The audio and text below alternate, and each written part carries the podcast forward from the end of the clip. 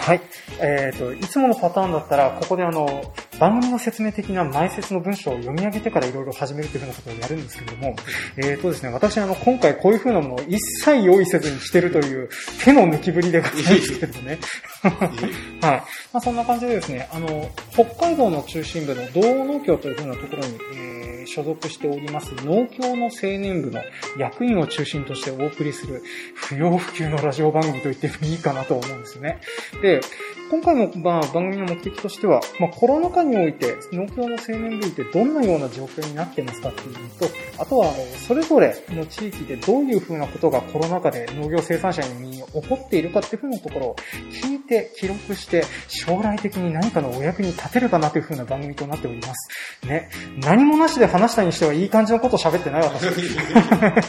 いいと思います。いいと思います。ありがとう。ありがとうございます。で、お相手も務めさせていただきますのが、えー、令和3年度の道農協部青年部の部長を務めております、岡村と申します。よろしくお願いいたします。で、今回ちょっと相方としてお話をしていただくのが、あ、自己紹介お願いします。はい、えー、青年部、えー、同青年部、えー、庭ブロック、ブロック長を務めて、あの、やらさせてもらってます、沢田と申します。よろしくお願いいたします。はい、よろしくお願いします。まあ、こういうもんです。はい。ね、で、あと、あの、我々基本的に、あの、飲み会とかそういう風なので、挨拶やら何やらをやらされて、そして覚えていくっていう風なのがあるんですけども、えー、まあ、沢田くんも私もですね、あの、まあ、青年部にこういう風な形になって、えー、役員をやるようになった途端、コロナ禍が始まって、何もできないでこんなような状況になっているっていう風なのがありますので、あの、ご容赦いただければ幸いですね。はい。で、えっ、ー、と、早速、ちょっと今回は、あの、エニワブロックについていろいろとお話を伺っていこうと思うんですけどその前に、沢田君がどんな農業者なのかっていうのを伺っていきたいんですけれども。はい、えー、いいですか？はい、はい、お願いします。えっ、ー、と、私、沢田ですけども、えー、と、稲作中心に、えー、と、畑作、えー、と、野菜、ブロッコリーですね、えー、を作っております。おお、そっか、稲作が中心だったんですね。すみません、あの、そう、こういう風な話も本当はもっとまでしとげようなんでね。意外とする機会もなく、ぬるっとここまで来ているような状況なんでね。いや、そうなんですよね。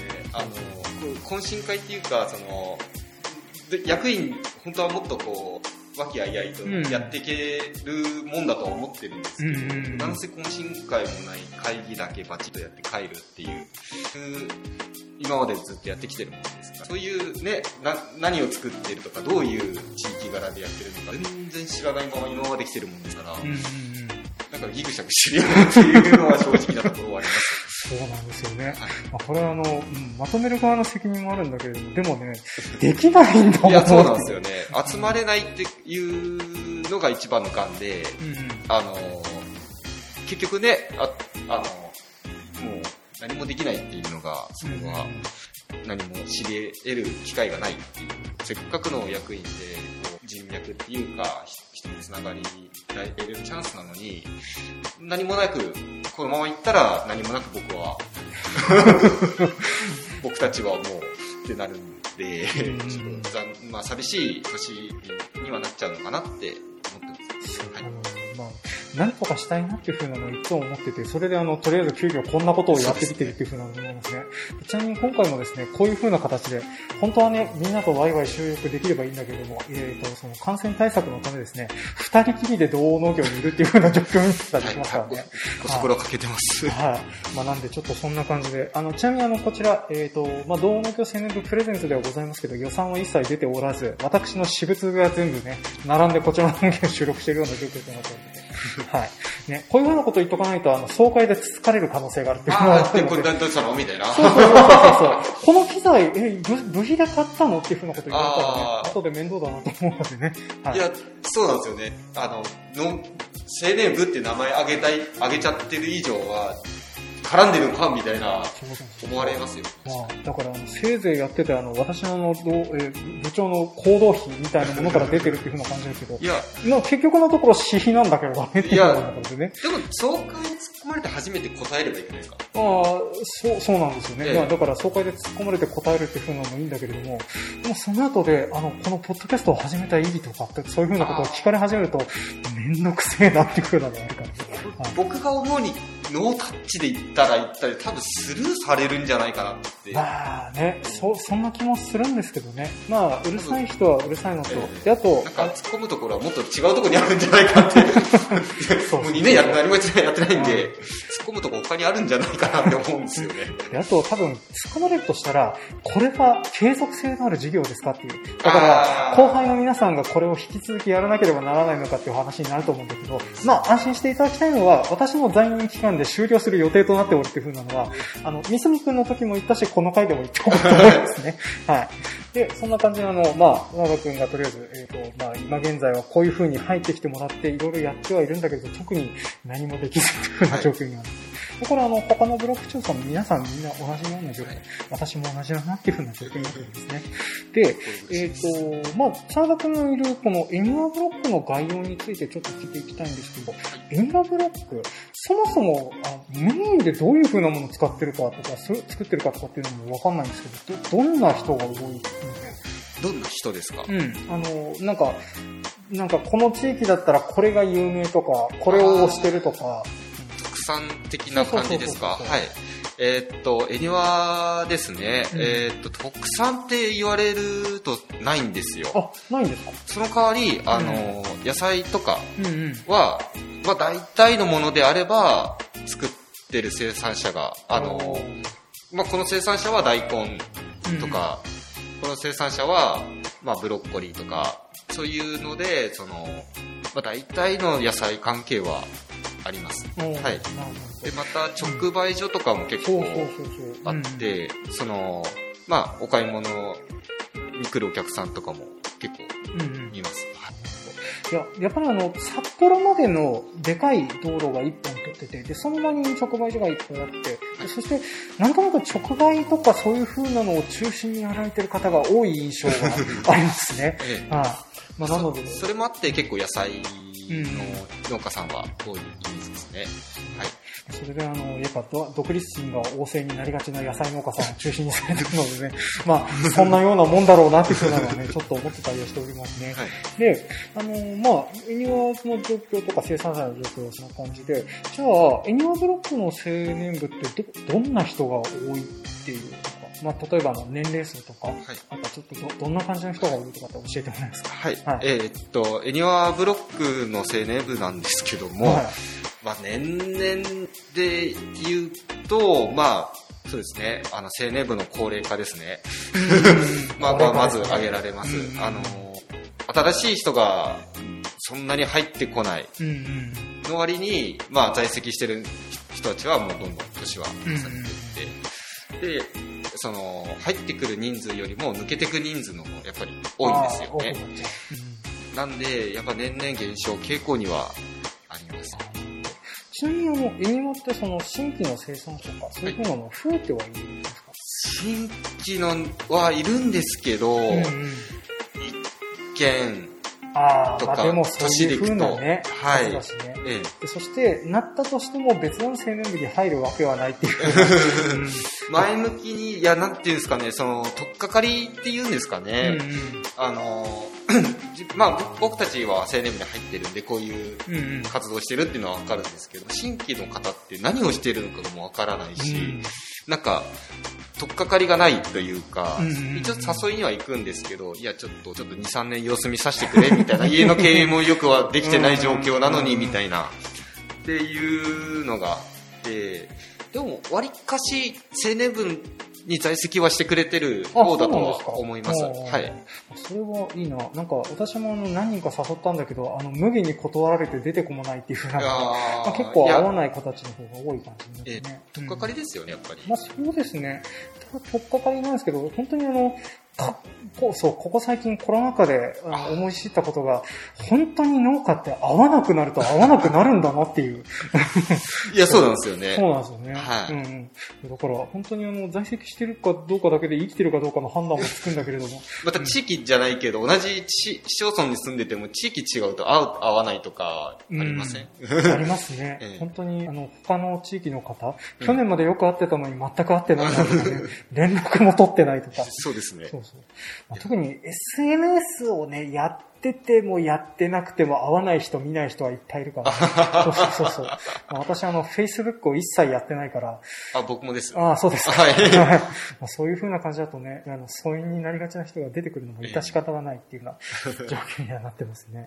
まあでも、そんな感じで、まあ、人が少なくなりつつあるっていう風なのがあると思うんですけども、なんか、普段どんな授業とかをしてたりはするんですか、えーっと、こ、まあ、このコロナ禍なんで、えーっと、うん活動という活動は、うんあの、ちょっと控えてなきゃいけない状況にはあるんですけども、うんうんまあ、その中でも、あの今年度でいけば、えーっと、ハイプラ、まあ、これは、あの、どの地区もみんなやられてるハイプラ事業とかもそうですし、あと、食育もあやってないわけではないんですけど、やり方を変えて、まあこういうことならできるよね、みたいな感じで、その、班で待って、それ、それで活動と言えないけど、やってはいるみたいなちょっと、そうですね。例えば、その、まあ先月なんですけども、あの、施設見学って言って、うんあの、野菜の集荷場があるじゃないですか。ああ、ありますね。あれを、その、小学校の子供たちに見せて、あの、いや、そういう見学会みたいなのやってるんですけども、うんうんそれも、その農協、まあ、施設に入れるわけにはいけない、いかいかないので、その、まあ、ちょっと、他のことで、その、かぼちゃの授業をやってるらしいんですよ。ねで、それで、その、かぼちゃを子供たちにあげて、うんうんあの、かかぼちゃ、こう、み磨くんですよね。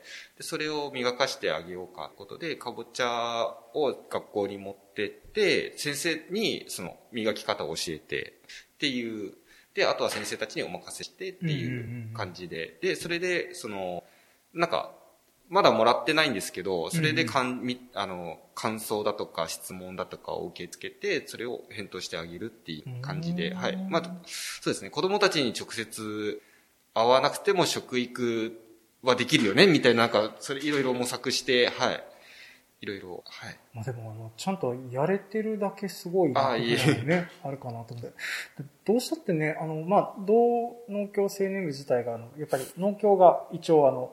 我々一応自主独立の組織ではあるんですけども、がっつり農協に助成金をいただいている関係でですね、いろいろ言われるとコラってなって止まっちゃう部分があったりするんですよそうなんですよ。で、それであの、まあ、食育とかも割と影響は受けてたりはしてたんですけども、やっぱりその辺でなんかやり方を変えざるを得なかったとか、そういうふうな部分そう、そうですね。うんあの、例年ですと、あの、田植えと施設見学と稲刈りというのを実施してまして、うんうん。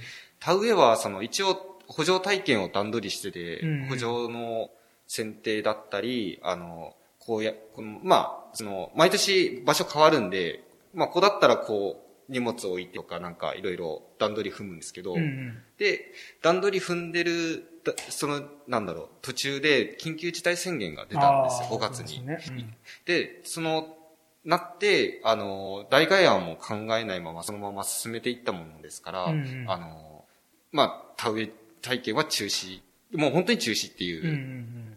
形にして、で、その施設見学の場合は、もう緊急事態真っ只中に、うん。そうんうんうんの、相談っていうか、範囲でいろいろ話し合ってたので、まあ中止は前提だよね。じゃあ、何かできることはないかってことで、まあそういうことで、まあ去年もそれ同じことやったんですけども、うんうんはい。で、稲刈りについては、その、まあ、まあ、まあ、もちろん緊急事態宣言の中での相談だったので、あの、まあ中止だよねと。で、なんかその、一応今やってるのは、その米をさ1から10まで、その、種まきから稲刈りまでうんの資料を作って生徒さんに渡して、で、えーっと、まあそれの、なんだろう、それになんか質問みたいな、もらって、それを返答するみたいな動きで、今取り進めていなるほど。ちちなみにこの食育をやっているグループってどんな人が入るっていうのは？あ、はい。あのまあ、名前出さなくていいんだけれども、まあ、大体ど、どんな感じの人っていうふうな一応、はい、ブロックで3グループに分けまして、うんで、大体、その、今いる在籍している部員たちを頭割りしてって、うんうん。その、3つの班で話し合ってもらうという、うん。そういう風にしています。ああ、なるほど。はい。まあ、まあ、そういった形で、まあ、とりあえずね、流時代宣言出たりとか、はい。いろいろと私が出たりとかっていうふうなのそうですね。なんとか乗り越えつつやられてるっていうふうなのがすごいなと思うんですけど、他にグループって何を知ってたりするんですか？一応、エニワとしては、うんえーっと、主な事業がもう食育なので、一応、それ以外のグループというのは、うんうん。あの、設けております、うんうん。はい。あ、と、とりあえずこれ、これだけっていう。はい。ああ、なるほど。まあ、前はそうですね、農業祭とかいろいろあったんですけど、それはそれでまた別で組んでたので、はい。そうそう。あの、まあ、割とあの、農業祭りみたいな感じで、まあ、農業主催でイベントとかはあったんですけれども、はいそれが今現在ね、あの、コロナ禍で全部中止になってるっていうのがあって、そっか、そ、その役にもなくなっちゃったっていう。そうですね。うんあの、うんエニワに限って話なんですけども、うんうん。農業祭に青年部を参加するっていうのはもああ。うしないんですよ。なるほど。そっか。あの、5年、まあ、僕たちの世代が抜けちゃうと、もう人が本当にうんいないんですようん。ね。なるほど。はいなので、あの、まあ、僕たちはいいんですけど、その今後のことを考えたら、今の状態の時に、あの、ある程度、絞、絞るって言ったら言い方悪いですけど、ん。その、事業を見見見直さないとちょっと、今後の人たち困るよねってことで、ちょっと早い段階ですけど、ちょっとそういう重い事業って言ったらあれですけど、ちょっと削らさせていただきましたあー経緯はす。はい。まあ、やっぱ、ね、どこもちょっと人がいなくなってくるっていう風なのはね、こうまあ、どこの話聞いてもはい。状況が似てるなっていう風なのが ある部分で致し方ない部分だったり。いろいろお叱りも受けつつ、はい。まあね、あの、仕方ないんだとは思うんだけど、ね。いえいで、あと、まあ、今、食育とその農業祭りと、あともう一つってなんか、あ、いや、な、いや、あそそれがの、例えば部の運営とかそういう風なことをするみたいな。あ、それ、それは本部役員の方で、はああ、そうです。い、うんうん。運営役員会開いて、まあ必要とあれば、その役員会も開いて、うんうんまあ、その中で話もんで、いや、これは、あの、末端までおろ意見もらわないとダメだね。いや、これは役員会で話もんで、まあ、そのまま上に上げちゃおうかとか、そういう感じで、うんうんはい、本部役員で話し合ってます。ああ、なるほど。はい。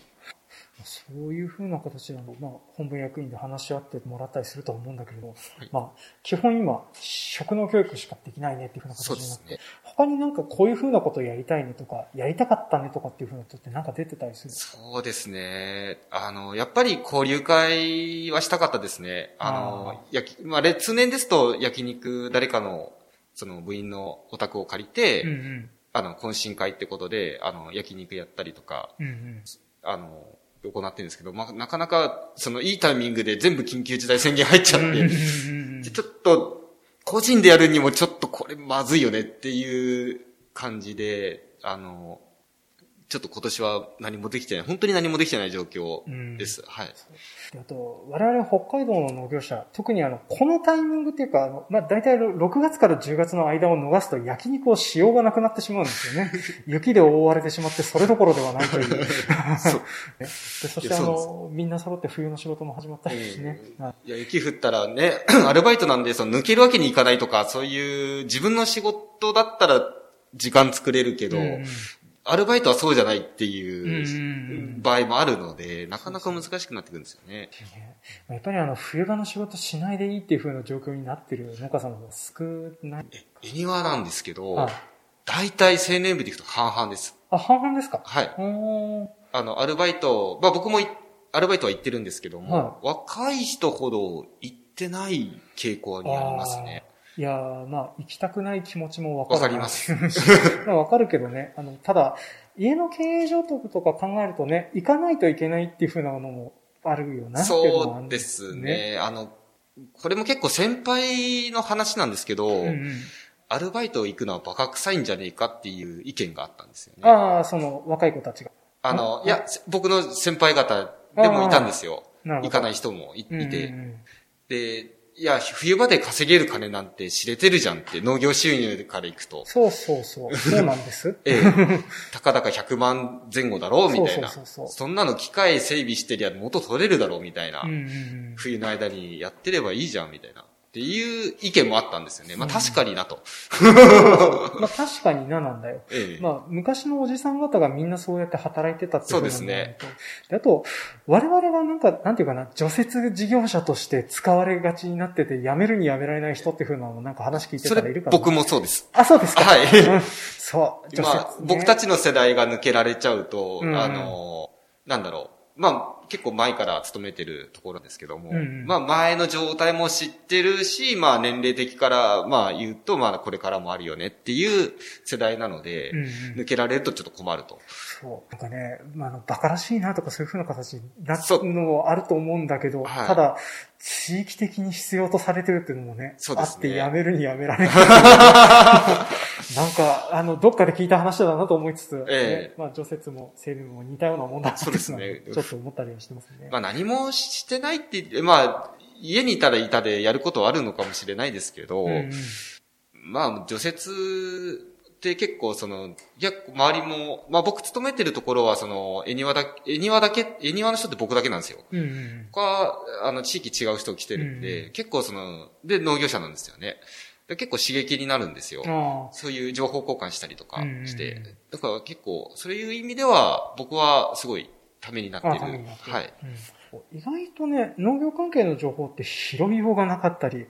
えてくれる人も知らなかったりっていうふうなことがいっぱいあるから、横のつながり大事にしとくといいことも、そうですね。うんあったりするのはわかるんですけどね。はい。ね。まあでもそんな感じで、まあ、そっか、こコロナ禍でもまあ除雪はね、普通に仕事は当然そうですねんそうですねなさ、なくなるわけがないよねっていうふうなそう話ですよね。ですね。あの、うん。まあ、ちょっと待っちゃうんで。そうそうリモ、リモートにするわけにもいかないしね。こうやってんそうそうそう。リモートで操作できるんだったらいいんだけどねそうですね。うん。まあでも、まあそういうふうになくなるわけもなくっていうふうな感じで、まはいあやってもらってる。やっぱり、そうですね。人、まあ、機械動かすにもやっぱ人がいるので。まあ人がいるだろうね。うんで、そんな感じで、まあいろいろと、まあ冬場の仕事とかそういうのをもらってるっていうふうなのまでは聞いたんだけれども、あの、まあコロナ禍において、エニマの生産者の皆さんってなんか変わったこととか、あうんー、農業しててなんかこんな風になりましたとかっていう風な話ってなんて？コロナ禍で何か変わったって言われると、やっぱりその、なんでしょうね。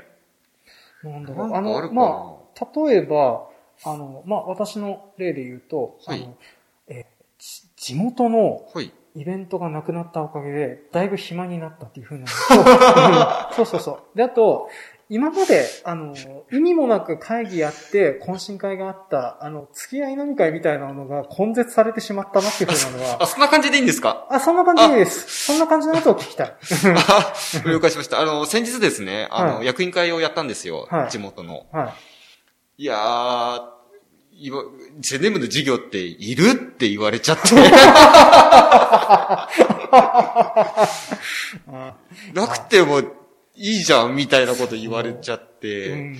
いや、そうじゃないんだけどなと思いながらも、うん、あの、答え、返答にすごい困ったっていうのがあります。あの、わかるんです。で私も、あの、いろんな人が亡くなっても別に困らないのでは、これはっていうふうなことに気づいてしまってるなっていうふうなことを、そうそうなんですよねそう気づいてしまってるっていうのがおかしいんだけど、そういや、そうん、と思いながらも、そうなんですよ。まあそうですね、研修もないし、学習会も、その、んその、な自分とか、その、視野、自分の視野を広げたりとか、うんうんその、なんかスキルアップだとか、そういう、なんだろう、場がやっぱ青年部だと思ってたのが、何もなかったら自分だけで終わっちゃうんですよね。そう世界観がそうですね。なんかそうはなってほしくないなっていう、まあ僕が今までその青年部を通してその研修だったり学習会に参加して、やっぱりためになったことっていっぱいあったので、うんうんうんなんかそういうのを後輩たちになんとかつなげていけたらなとは思って、うんうんうんはい、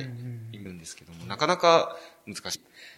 後輩が一回そう思っちゃったらもうん。う取り戻すのはなかなか難しいのかなって、いいろんな団体そうだと思うんだけれども、やらなくなった結果、あの、次の人が、引き継ぎが全くできないという風な状況になっててね。うん。まあ、なんか、大学とかそういう風なので、サークルが根絶状態っていう風なのもあるって話も聞いてるし、でも、あの、根っこは我々も同じだよねってうですよね。ありますね。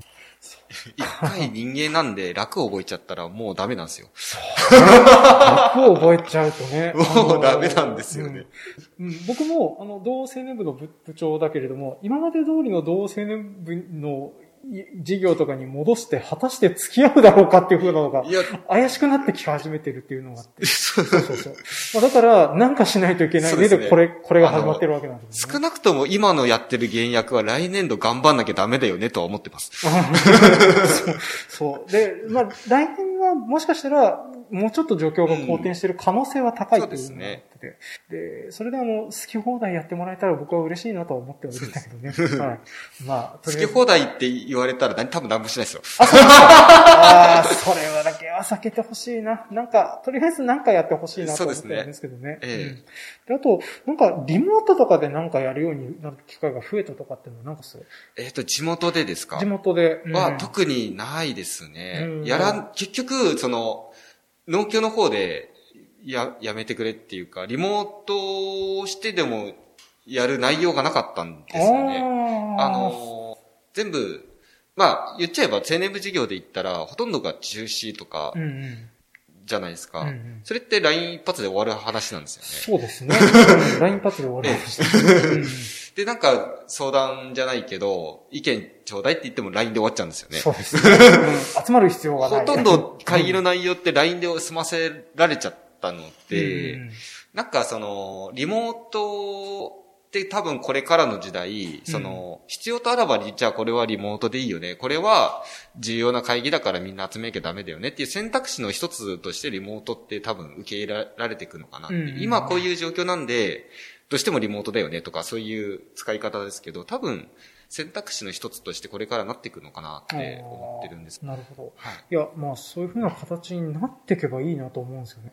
ただ、あの、急にリモートやめますっていうふうになったらどどうしようとは思う なんか、そうですね。あの、まあ上の団体とかを見てると、それはリモートの方がいいのではっていうふうに。そうですね。そうそうそう。まあ、あの、そうですね。広域になればなるほど集まるところが広くなってくる広くなっちゃうからね。そう、それをさ、わざわざ一箇所に集めてるのは、まあい、いろいろと無駄なのではって思っちゃうからね。そうですね。やっぱ全盛クラスになるとやっぱ東京とかザラですから。そうね。東京とかザラだけど、別にリモートでよくないっていうのは、ね、いや、そう ね。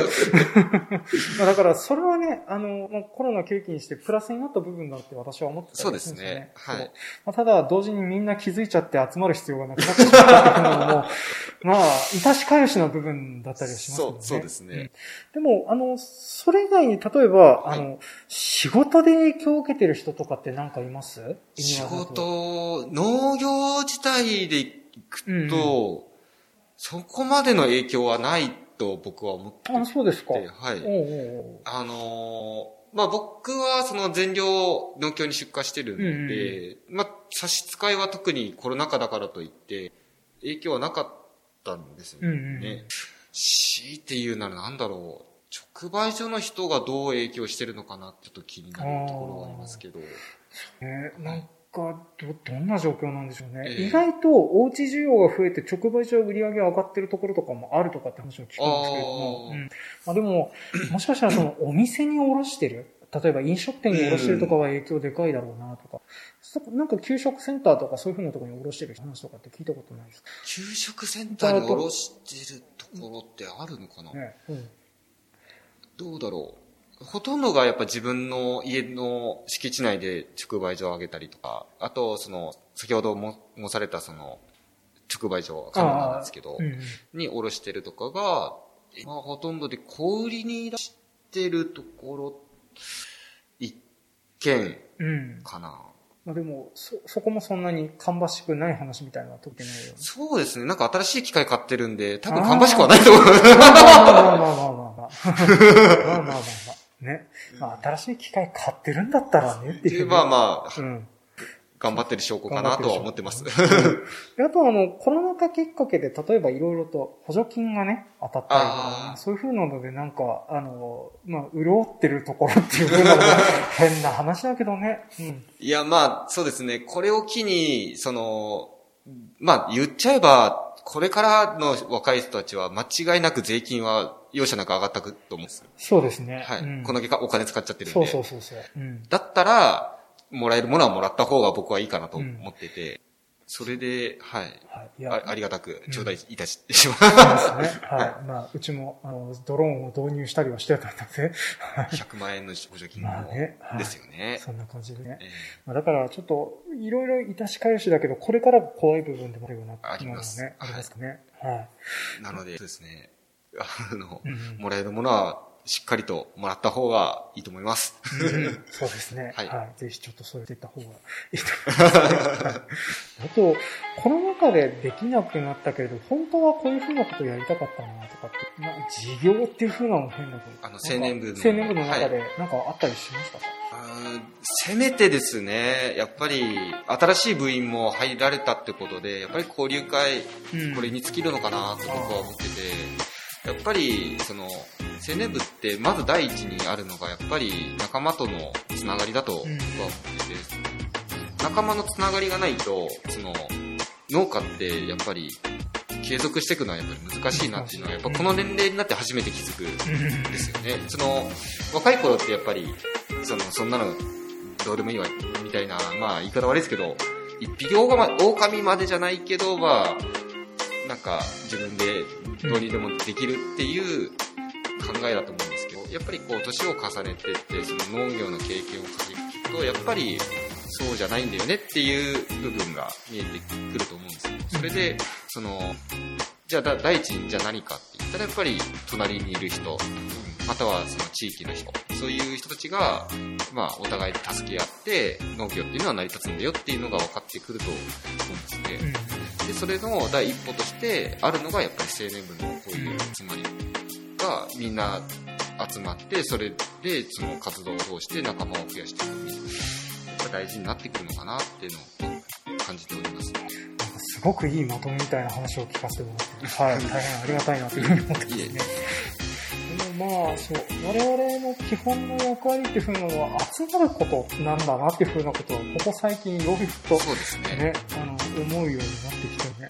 だからあの、理由はなんか、うん、つけてでもなんかやった方がいいんだなっていうふうなことを最近言うんですよね。まあでもなかなかね、あの、どうしたもんかなっていうふうな。もうやるとしたら、今、緊急事態収まった今だよねとか、そういう。そうそうそう。で、とっさに動けない。で、そして、やっぱりあの、飲み会をするのが怖いってなるそうですね。あの、うん飲み会が一番いいんですけど、その交流を通すのは一番いいんですけど、一番やっちゃダメな部分なんで、そうそう。ね。そうなんですよ。やっぱりその賛否両論、いや、いおのおの、こここで個人個人に聞く分には、いや、やりたいよねとか、うん。いや、いや、ね、たまにはいいよねとか、そういう話は聞くんですけど、組織ってなると、やっぱり、じゃあ誰責任取るの？なかったら誰責任取るの？やっぱり言うんですよね。うん。なると何もできないじゃんって。ですよね。なので、今年度はちょっと申し訳ないけど、控えさせてもらって、まず、あの、ここまで来た以上は、あの、やっぱり、ほ、まあ、なんだろう、ワクチン、今もうだいぶ普及してるので、それ、そういうのを、まず、みんなしてもらった上での活動になってくるのかなっていう、まあ地元ではね、やっぱり、やっぱ打たなきゃダメかなとか。そのワクチンに対してちょっと抵抗ある方もやっぱりいらっしゃるんですよ。はい。でも、多分ですけど、打たざる